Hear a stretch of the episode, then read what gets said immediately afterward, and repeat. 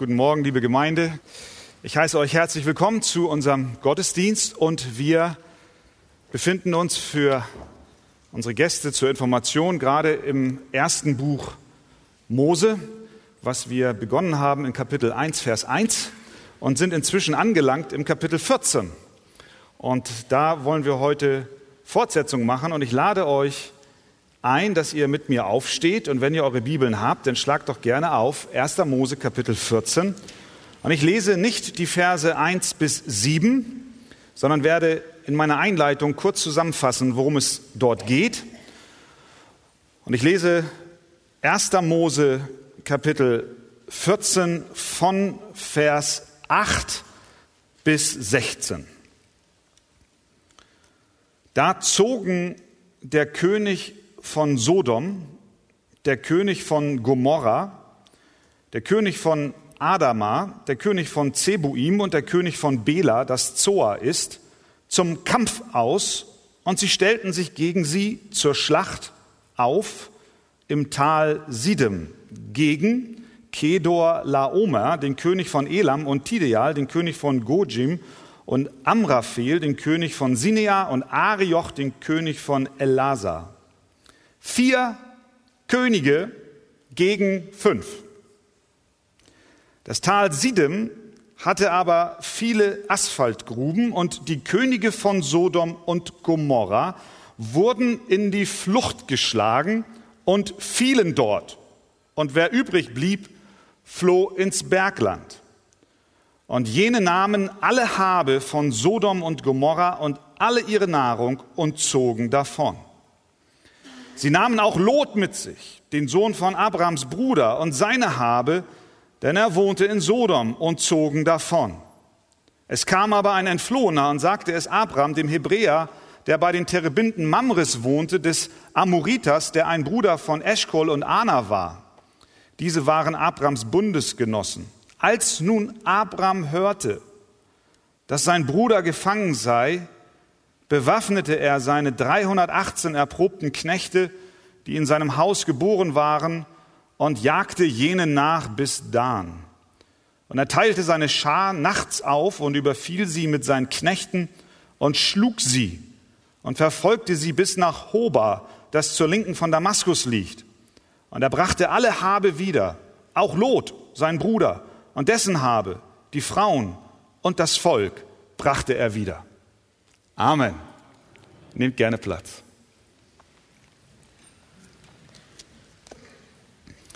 Hier in Kapitel 14 haben wir den ersten Bericht in der Bibel über eine militärische Auseinandersetzung. Was war geschehen? Da gab es fünf Könige im Bereich des Toten Meeres, die waren einem anderen König untertan. Diese fünf mussten Steuern und Abgaben zahlen. Und das Ganze ging zwölf Jahre lang und dann hatten sie die Nase voll. Im 13. Jahr begehrten sie gegen diesen Herrscher auf, der Kedor Laomer hieß.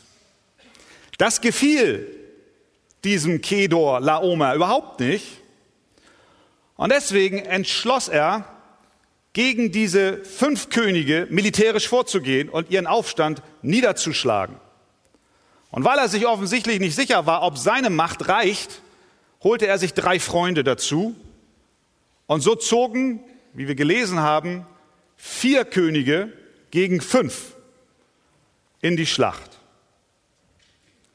Die tobte und am Ende unterlagen die Aufständischen aus der Region des Toten Meeres und sie flohen. Die siegreichen Könige, wie wir gelesen haben, nahmen alle Habe von Sodom und Gomorra, das sind zwei Städte in genau dieser Region am Toten Meer, und alle ihre Nahrung. Und, Vers 12, sie nahmen auch Lot mit sich, den Sohn von Abrams Bruder, und seine Habe, denn er wohnte in Sodom. Und sie zogen davon. Punkt Nummer eins. Lots Gefangennahme, bevor wir zu Punkt Nummer zwei Lots Befreiung kommen. Lot war in das Kampfgeschehen hineingeraten. Er wurde gefangen genommen und verschleppt. Das muss ganz furchtbar gewesen sein. Als plötzlich die Soldaten vor ihm standen und nicht nur ihn, sondern auch seine Frau und seine Kinder und seine Knechte und sein Vieh und alle seine Habe mitnahmen. Wie war der Lot denn in diesen Konflikt hineingeraten, obwohl er eigentlich gar nicht aktiv daran beteiligt war? Wir erinnern uns, dass er im Kapitel zuvor in 13 eine Entscheidung getroffen hatte, nachdem nämlich die Hirten von Abraham sich mit den Hirten von Lot stritten, weil die vielen Tiere, die beide gemeinsam hatten, auf dem engen Land nicht genug Nahrung fanden. Abraham in seiner Großzügigkeit und auch im Vertrauen auf Gott wandte sich Lot zu und sagte zu ihm, es soll doch nicht Streit sein zwischen uns, zwischen mir und dir, zwischen meinen Hirten und deinen Hirten, denn wir sind Brüder. Steht dir nicht das ganze Land offen? Trenne dich von mir. Willst du zur Linken gehen, so gehe ich zur Rechten. Willst du zur Rechten gehen, gehe ich zur Linken. Lot nahm das Angebot dankend an und entschied sich auf Grundlage dessen, was er sah. Denn es heißt, da hob Lot seine Augen auf, schaute und er sah die ganze Jordanaue, denn sie war überall bewässert wie der Garten des Herrn. Darum erwählte sich Lot die ganze Jordanaue. Das heißt, er wählte auf Grundlage dessen, was seine physischen Augen gesehen haben. Nun könnten wir sagen, ja und, was ist denn daran verwerflich? Er schaute sich halt die Optionen an und entschied sich für das, was am vielversprechendsten aussah, und von nun an genoss er die Vorzüge des Lebens. Was ist daran falsch? Tatsächlich hatte Lot etwas erreicht. Er besiedelte von dem Moment an eben diese fruchtbare Jordanaue, wo es keinen Wassermangel gab, seinen Tieren ging es blendend und letztlich damit auch seinen Hirten und seiner Familie. Aber um all dies zu erlangen, musste Lot Kompromisse eingehen. Denn mit seiner Ortswahl bekam er neue, in Anführungszeichen, neue Freunde. Das wird uns gleich in Kapitel 13 mitgeteilt und diese Leute werden uns mit diesen Worten vorgestellt. Aber die Leute von Sodom waren sehr böse und sündigten schlimm gegen den Herrn. Die Fußnote in der Schlachterbibel sagt Folgendes, dass diese Menschen dort eine besonders schlimme Form des Götzendienstes, die unter anderem Menschenopfer vorsahen und alle Formen von Abartigkeiten und kultischer Prostitution betrieben. Ein wirklich böses Volk. Seine neue Umgebung, die Menschen, zu denen Lot zog, waren bitter, bitter böse. Auf der einen Seite war das Land, was er nun hatte, fruchtbar und kostbar, aber auf der anderen Seite lebte er in der Nähe von Menschen und unter Menschen, die komplett antigöttlich, durch und durch böse waren.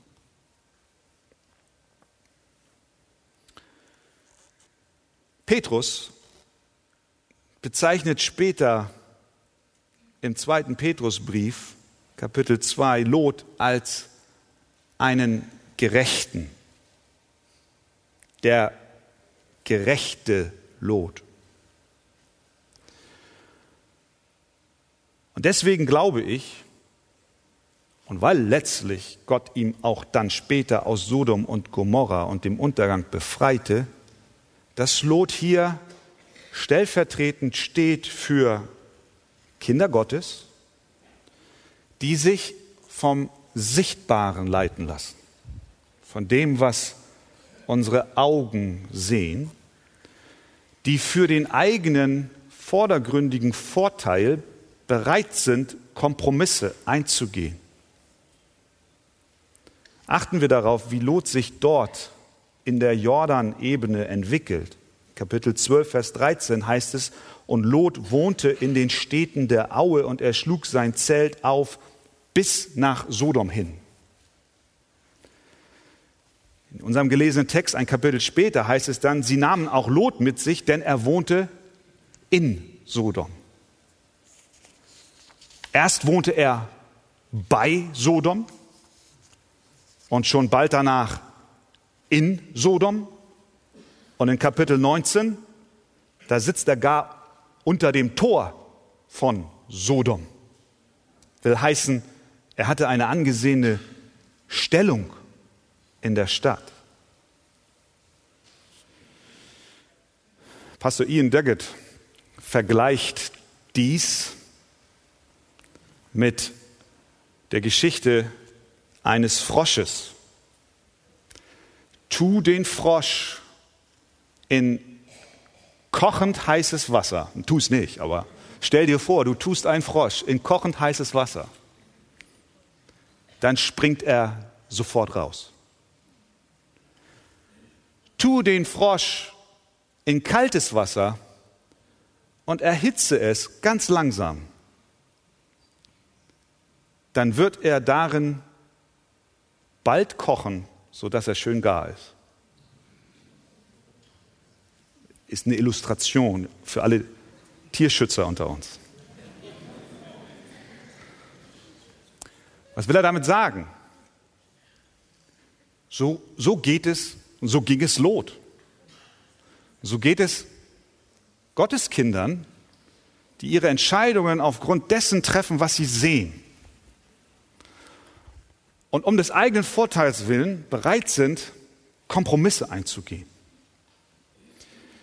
Bei Lot erhöhte sich die Wassertemperatur bei jedem Schritt, den er ging. Erst wohnte er bei Sodom, dann in Sodom, schließlich saß er unter dem Tor von Sodom. Und am Ende musste er aus dem kochenden Wasser gerettet werden, bevor er gar war. Die Welt scheint uns grüneres Gras anzubieten, als Gott es tut. Und wir sind wie die Kuh, die durch diesen Stacheldraht hindurch schon ganz wund am Hals bloß das Gras fressen will, was auf der anderen Seite des Zaunes ist, obwohl unsere eigene Wiese grün blüht. Das ist das Problem und die Herausforderung, in der wir alle als Gotteskinder stehen. Und deswegen hat der Teufel ein leichtes Spiel mit uns, wenn wir nur nach dem handeln, was unsere Augen sehen. Denn dann muss er nur einen saftigen Wurm auf den Angelhaken spießen.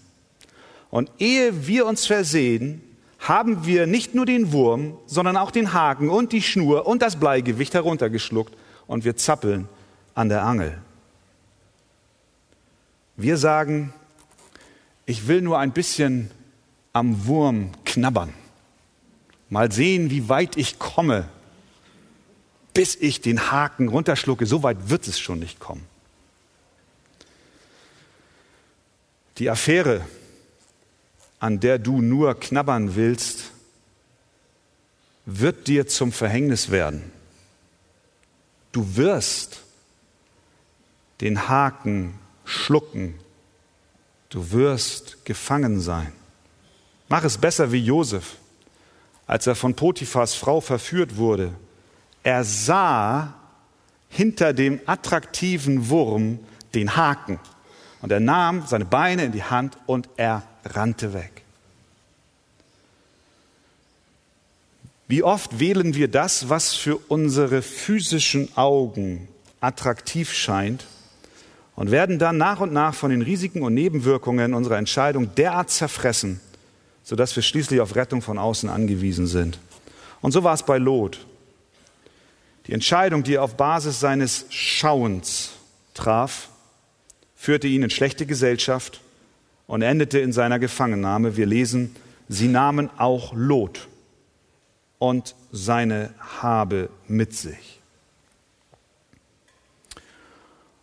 Und von einem Moment auf den anderen verlor Lot all das, was er sich erhofft hatte, was er in der Jordanaue bekommen würde. Es war auf einen Schlag weg. Alles, wonach er verlangte, alles, was sein Leben ausmachte, war fort. Seine Habe, seine Freiheit, seine Viecher, seine Familie, alles weggeführt.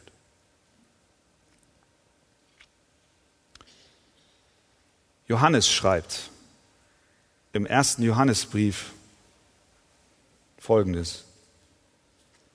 Habt nicht lieb die Welt, noch was in der Welt ist.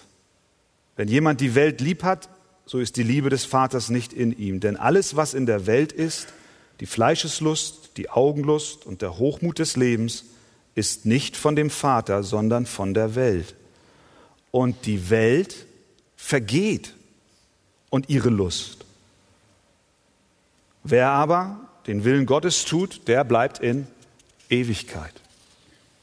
Heißt das, wir müssen uns schwarz anziehen, uns einschließen und auf das Ende der Welt warten? Nein. Johannes will damit sagen, dass die Welt mit ihren Verlockungen nicht die Herzen und Gedanken derer bestimmen soll, die Christus folgen. Denn wir marschieren zu einem anderen Takt. Wenn wir aber nur auf Basis dessen unsere Entscheidung treffen, was unsere physischen Augen vordergründig sehen, den saftigen Wurm als Grundlage unserer Entscheidungen nehmen, dann werden wir mit der Welt untergehen. Was können wir tun?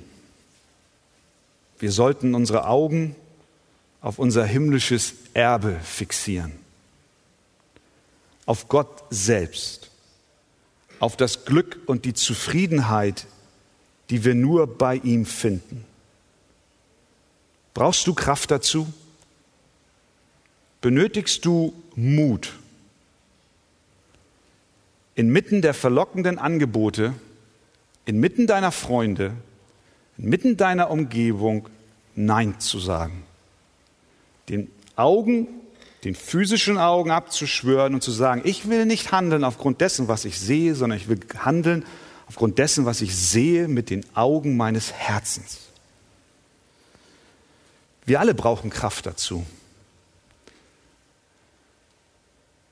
Und die Kraft bekommen wir durch Jesus Christus, der, als der Teufel ihm die Reiche dieser Welt anbot, den Haken erkannte, den Wurm nicht schluckte, sondern der ablehnte und der uns nun in seiner Gnade zu Überwindern machen will. Und deswegen können wir sagen mit dem Apostel Paulus, aber in dem allen, auch in den Anfechtungen und Versuchungen, überwinden wir weit durch den, der uns geliebt hat. Und das ist Jesus Christus. Das war Lots Gefangennahme. Aber jetzt kommen wir zum Punkt zwei, nämlich Lots Rettung.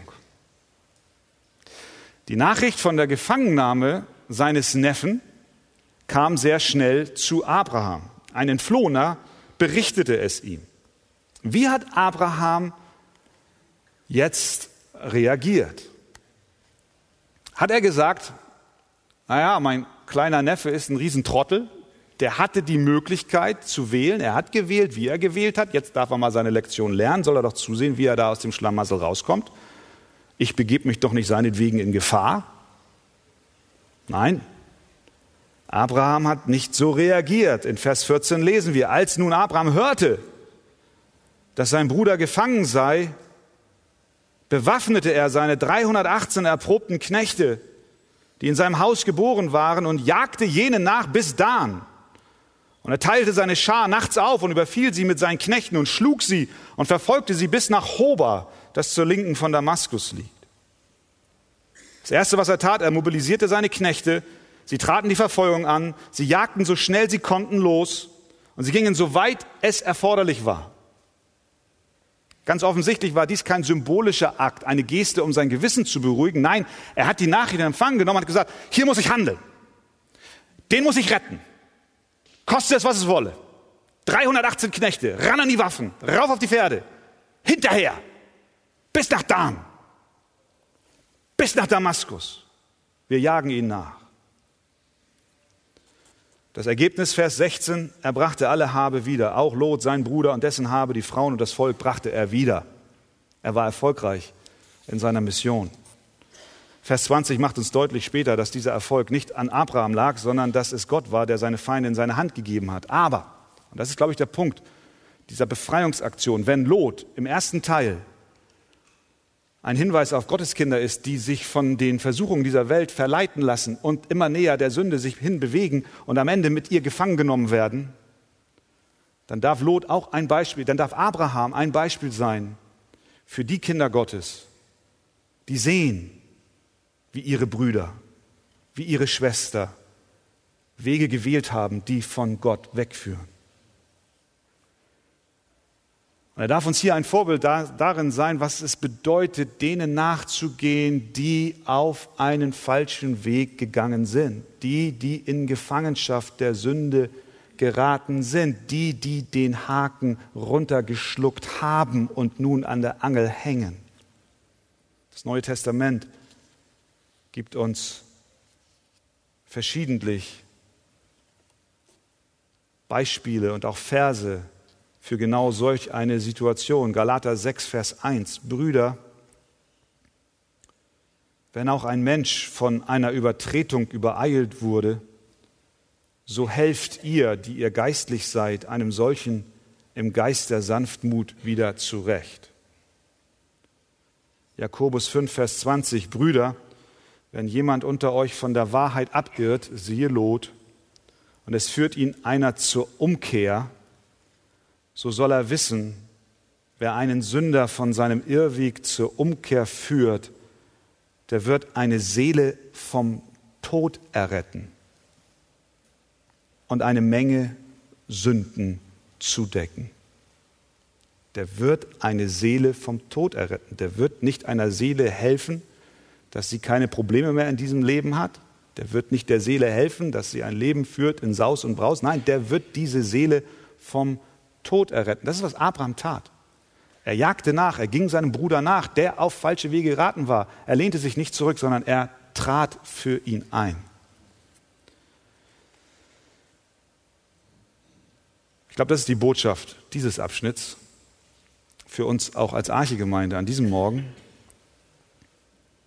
Wir wollen denen nachgehen, die falsche Wege eingeschlagen haben die, die zur Familie Gottes gehören, an die du jetzt denkst, aber auch denen, die noch gar nicht wissen, dass sie zur Familie Gottes gehören, aber sie gehören doch dazu, weil der Tag ihrer Wiedergeburt noch vor ihnen liegt. Weil wir nun wissen, dass der Herr zu fürchten ist, suchen wir Menschen zu gewinnen. Wir wollen sie zu Jesus führen und ihnen Rettung bringen. Denk einen Augenblick nach. Wen kennst du, der Rettung braucht. Es ist dein Bruder, deine Schwester, dein Mann, deine Frau, eines deiner Kinder, ein Nachbar, ein Arbeitskollege, jemand, mit dem du schon über Jesus gesprochen hast. Sie werden Schiffbruch erleiden, wenn nicht Hilfe von außen kommt. Wer geht und schaut nach den Verlorenen? Wer sattelt die Pferde und jagt ihnen nach? Wer verlässt die 99 Schafe und geht ins Gestrüpp, um das eine zu retten? Gott ist es, der uns befähigt, diesen Dienst zu tun. Möge er uns helfen, dass wir bereit sind, all denen nachzujagen. Amen. Amen. Wir stehen auf zusammen. Und wir lesen 1. Mose Kapitel 14 von Vers 17 bis 24. Als aber Abraham von der Schlacht gegen Kedor Laomer und die Könige, die mit ihm waren, zurückkehrte, ging ihm der König von Sodom entgegen in das Tal Schave. Das ist das Königstal. Aber Melchisedek, der König von Salem, brachte Brot und Wein herbei. Und er war ein Priester Gottes des Allerhöchsten.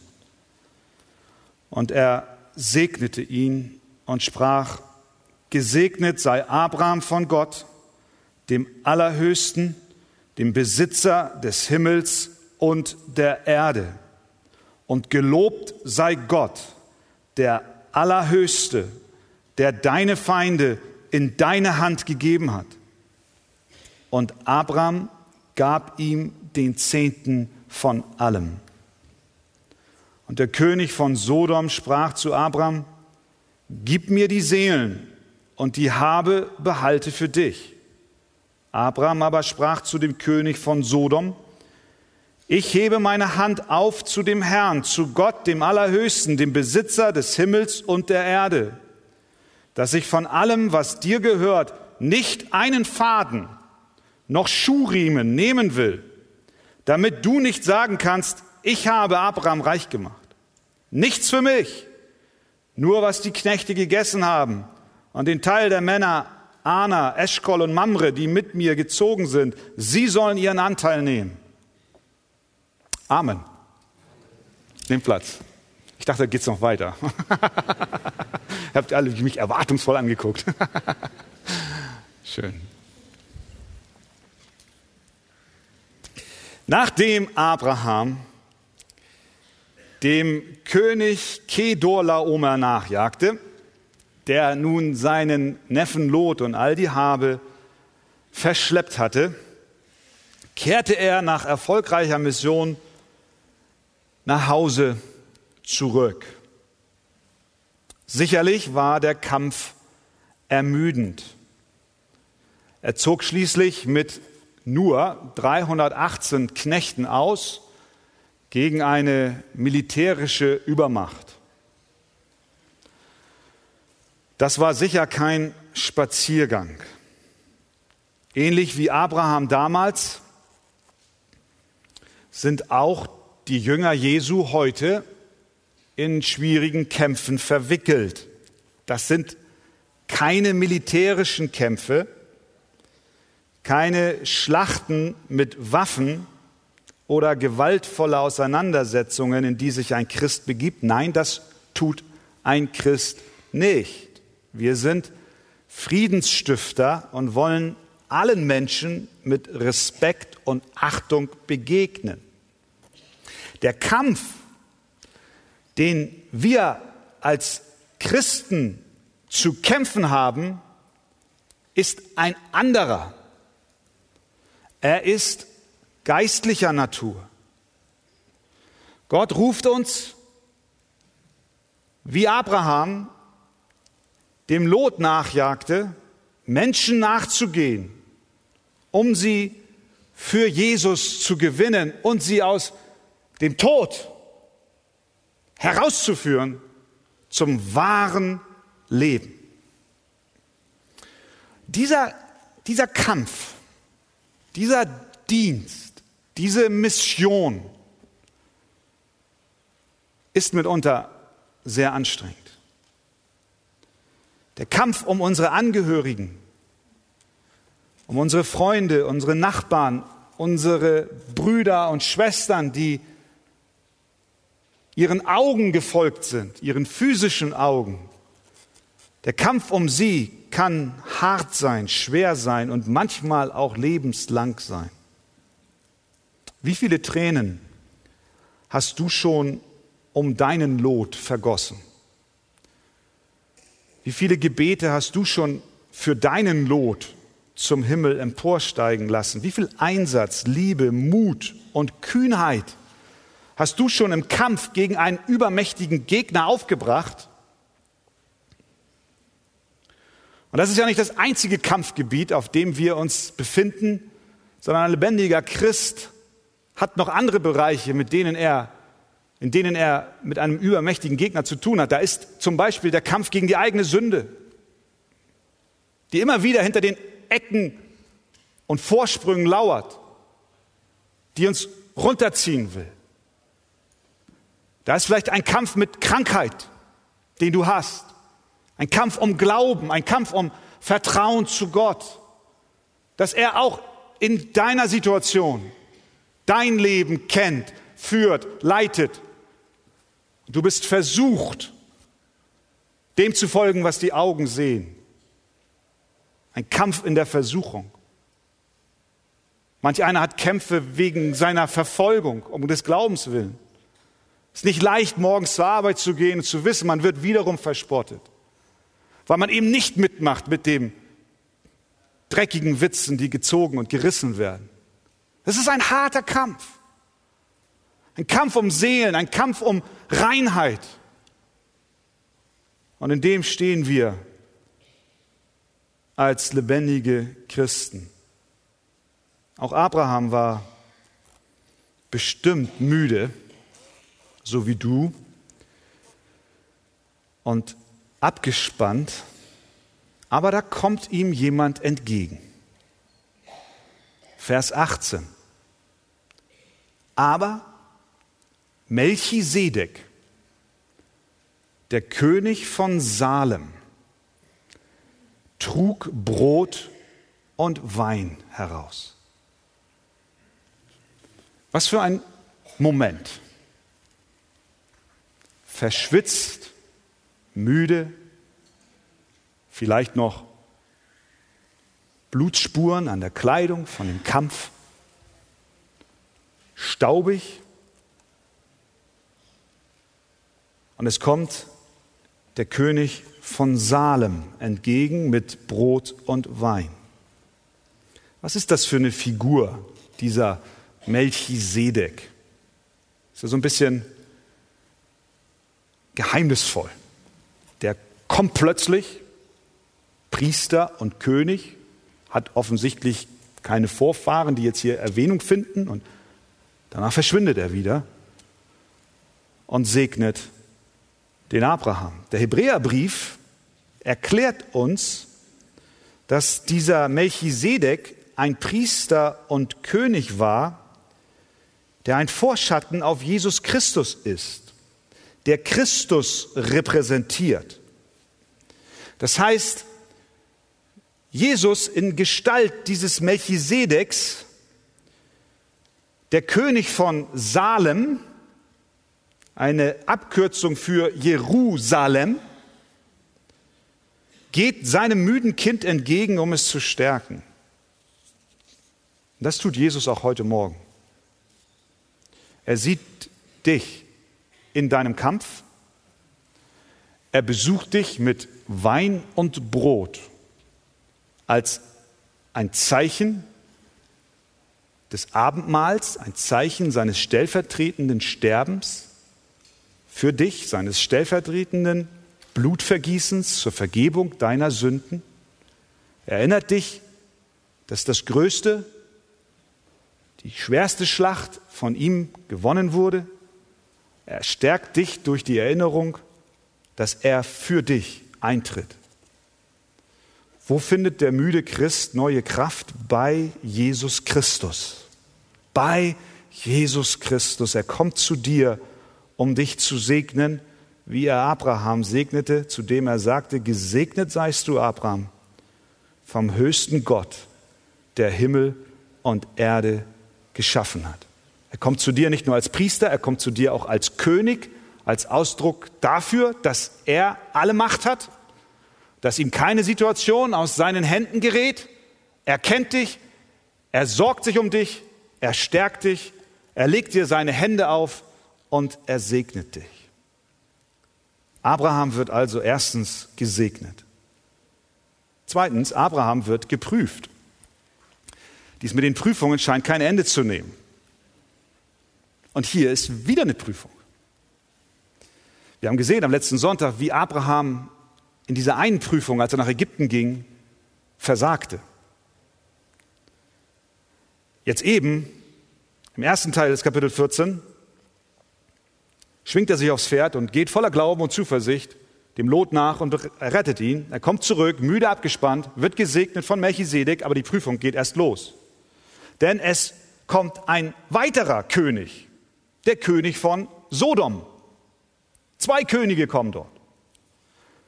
Dieser König von Sodom ist ganz anders als Melchisedek.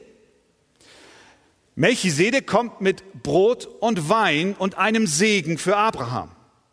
Melchisedek schreibt den Sieg des Abrahams nicht Abraham zu, sondern er sagt, gelobt sei Gott der Höchste, der deine Feinde in deine Hand gegeben hat. Das heißt, Abraham, du hast nur gesiegt, weil Gott dir den Sieg gegeben hat.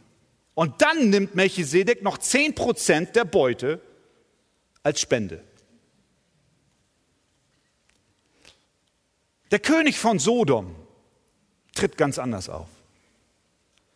Er macht Abraham ein handfestes Angebot und schlägt ihm ein Deal vor. Abraham, du hast einen richtig grandiosen Sieg eingefahren. Das erkenne ich an. Gib mir die Leute und du behältst die ganze Beute. Wow. Ehre, Reichtum und Macht. Ist das nicht verlockend? Na klar. Das ist bestimmt attraktiv. Das viele Geld, und das war bestimmt nicht wenig, die vielen Tiere und alles, was er mitbrachte, würde das nicht einen positiven Einfluss auf die Umsetzung der Verheißungen Gottes mit sich bringen? Würde er Gott nicht ein bisschen helfen können dadurch, seinen Beitrag leisten, damit diese Verheißung, dass er zu einer großen Nation wird und zu einem Segen für andere, sich schneller umsetzen lässt? Würde er sich nicht vielleicht einige Umwege ersparen? Aber hier sehen wir im Gegensatz zu Lot, dass Abraham nicht das wählte, was vor seinen physischen Augen lag, sondern er ging den Weg des Glaubens. Er erkannte an dieser Stelle, dass dieses Angebot wiederum nur ein saftiger Wurm war, der den dahinterliegenden Haken gut verbarg. Er machte nicht denselben Fehler wie damals, als er in Ägypten kläglich scheiterte. Er beschloss, die Sache Gott zu übergeben, auf die Zeit zu warten, die der Allmächtige vorgesehen hat, um die Verheißung zu erfüllen.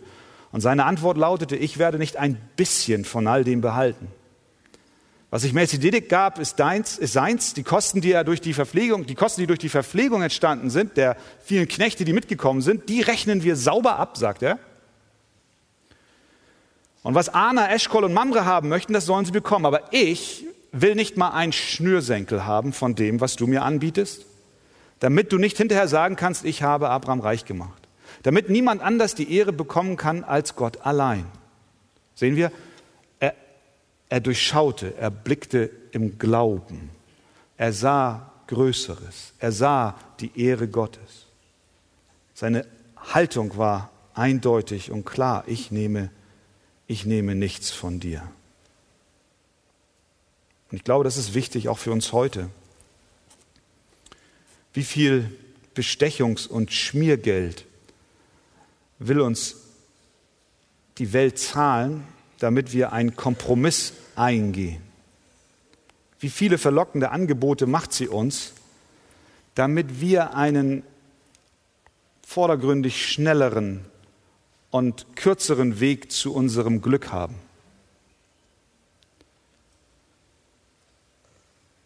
Soll ich wirklich mit dem Sex vor der Ehe warten und mich unter die Knechtschaft einer Ehe begeben? Gibt es nicht einen kürzeren Weg zu meiner Erfüllung? Schmiergeld, Bestechung. Muss ich es so genau nehmen mit der Buchführung meiner Arbeitszeit. Die anderen kommen auch später und gehen früher. Dient es nicht letztlich auch meiner Familie, wenn ich ein bisschen von der Zeit, die eigentlich meinem Arbeitgeber gehört, abknapse. Überall lauern diese Arten der Versuchung. Es kommt darauf an, mit welchen Augen wir schauen. Der König von Sodom macht uns ständig Angebote, die für unsere physischen, fleischlichen Augen sehr verlockend aussehen. Melchisedek hingegen bringt uns einen Segen. Er schreibt den Sieg Gott zu und nimmt auch noch den zehnten Teil dessen an, was Abraham erbeutet hat. Und das ist auf den ersten Blick für unser physisches Augen überhaupt nicht attraktiv. Das ist auch ein Grund, warum viele Menschen, wenn sie rein auf rationaler Ebene urteilen, sagen, mit dem Gott will ich nichts zu tun haben. Der scheint mich ja eher bestrafen zu wollen, als dass er mich segnet. Weil wir mit unseren physischen Augen auf die Falle hereinfallen. Und weil wir nicht die Gefahr, die sich dahinter verbirgt, entdecken. Gott will, dass wir mit unseren Augen des Glaubens schauen und den Segen erkennen, den er bereitet hat für uns der uns ein viel größeres Glück und eine viel größere Zufriedenheit bringt, als die vordergründigen, schnell erreichten Glücksempfindungen, die wir anstreben. Eine gesegnete Ehe, eine Sexualität innerhalb der Ehe ist ein größerer Segen als ständig wechselnde Partnerschaften. Gott will dich segnen. Er will es gut meinen mit dir. Deswegen schaue mit den Augen des Glaubens und lass dich nicht von den physischen Augen verleiten. Und drittens, Abraham wird erinnert. Ist Abraham jetzt der große Sieger dieses Kapitels? Er war mutig in den Kampf gezogen, kam erfolgreich zurück. Er schlug das verlockende Angebot des Königs von Sodom aus. Jetzt könnten wir sagen, wow, was für ein Held. Er ist der Große in diesem Kapitel. Aber da ist noch einer, der größer ist als Abraham. Das ist Melchisedek. Der Hebräer schreibt in Kapitel 6, Vers 4, seht aber, wie groß der ist, dem Abraham, der Erzvater, den Zehnten gab von der eroberten Beute. Es wäre falsch, wenn wir dieses Kapitel beschließen, ohne den anzuschauen, der groß ist. Wie ich vorhin sagte, der Hebräerbrief erklärt uns, dass Melchisedek ein Bild ist auf Jesus Christus. Er erklärt, dass das Priesteramt, was Melchisedek innehatte, besser war als jenes, was die Leviten später ausführten. Diesem Melchisedek unterwarf sich Abraham. Er erkannte, dass dieser Melchisedek ein vollkommeneres Priestertum mit sich bringt als das, was kommen wird durch die Leviten. Bis hierhin, bis zu dieser Stelle hat Abraham selbst als Priester seiner Familie fungiert. Er hat Opfer gebracht, wir haben es gelesen, er hat Altäre gebaut.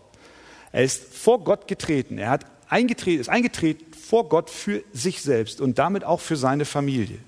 Aber hier an dieser Stelle erkennt Abraham an, dass es einen besseren Priester gibt, dass er einen anderen Priester braucht, als all das, was die alttestamentlichen Priester einst bringen werden. Das heißt, ihr könnt das in eurer persönlichen Bibelstudium gerne nochmal nachlesen, Hebräer 6, lest das mal im Hinblick dessen, was wir hier jetzt hören. Das heißt, dass hier deutlich wird, dass Abraham sich diesem Priester und König Melchisedek unterordnet, drückt aus, dass das, was die Priester des Alten Testamentes brachten, nicht ausreicht, sondern wir brauchen einen anderen Priester, weil das Blut von Tieren niemals ausreicht, um unsere Sünden zu vergeben. Nur das Blut von Jesus Christus kann mit unseren Sünden fertig werden. Das ist, was Abraham hier ausdrückt. Christus starb für uns am Kreuz, opferte sich dort, wurde begraben und ist auferstanden. Und alle, die an ihn glauben, werden nicht verloren gehen, sondern ewig leben. Deren Schuld wird vergeben. Und Abraham erkannte an, dass er zu Gott nur über einen besseren Mittler kommen kann, nämlich über den, der auf Christus hinweist, Melchisedek. Woran erinnert uns das? Das erinnert uns, dass wir Jesus Christus nicht nur in den Zeiten unserer Niederlagen und unseres Versagens brauchen. In unseren Zeiten, in denen wir in Ägypten sind und unsere Frau als unsere Schwester ausgeben und wir mit gesenktem Haupt zurückkehren und Gott um Vergebung bitten. Wir brauchen Christus nicht nur, wenn wir versagen und wenn die Sünde und die Schande unseres Lebens überhand nimmt, sondern wir brauchen Christus auch, wenn wir aus der Schlacht zurückkehren und einen Sieg eingefahren haben. Wir brauchen Christus auch, wenn wir im Glauben den Dingen dieser Welt abgesagt haben und das bessere Teil erwählt haben. Wir brauchen Christus gerade dann, wenn wir alles richtig gemacht haben. Abraham hätte sich selbst feiern können, aber er unterwarf sich dem Priester Melchisedek, der ein Bild ist für Christus, und er sagt, alles, was ich bringe, meine Werke, mein Glauben, meine Leistung, mein Kampf, meine Befreiung des Lots, reicht nicht aus. Ich brauche einen besseren Mittler. Ich brauche Glauben an den Christus. Und so ist es mit uns. Wie oft sind wir in der Gefahr? Ich jedenfalls, ihr nicht. Wenn alles gut läuft, haben wir sehr schnell unsere Hand auf unserer Schulter, klopfen einmal schön kräftig und sagen, gut gemacht. Wow, was habe ich wieder für Gott erreicht? Wie viele Flyer habe ich wieder verteilt? Wie viele Gebete habe ich wieder gesprochen? Wie viele Zehnten habe ich überwiesen? Wie viele Schlachten im geistlichen Sinn habe ich gekämpft und gewonnen? Und wie oft habe ich den Haken erkannt hinter diesem leckeren, fleischlichen, saftigen Wurm? Gut gemacht. Aber wenn wir so unser Christenleben leben, werden wir scheitern. Nicht nur in den Tiefpunkten unseres Lebens, sondern auch zu den Hochpunkten unseres Glaubenslebens brauchen wir einen Mittler, einen Priester, einen König. Wir brauchen Christus, weil alle unsere Werke, all unser Glaube nicht ausreicht, um vor Gott zu bestehen. Und dafür kam Christus. Er will alles in allem sein in jeder Lebenslage. Möge das so unser Herz ergreifen und wir auch in der kommenden Woche dementsprechend leben. Herr, komm du, sei du mein alles. Amen. Amen.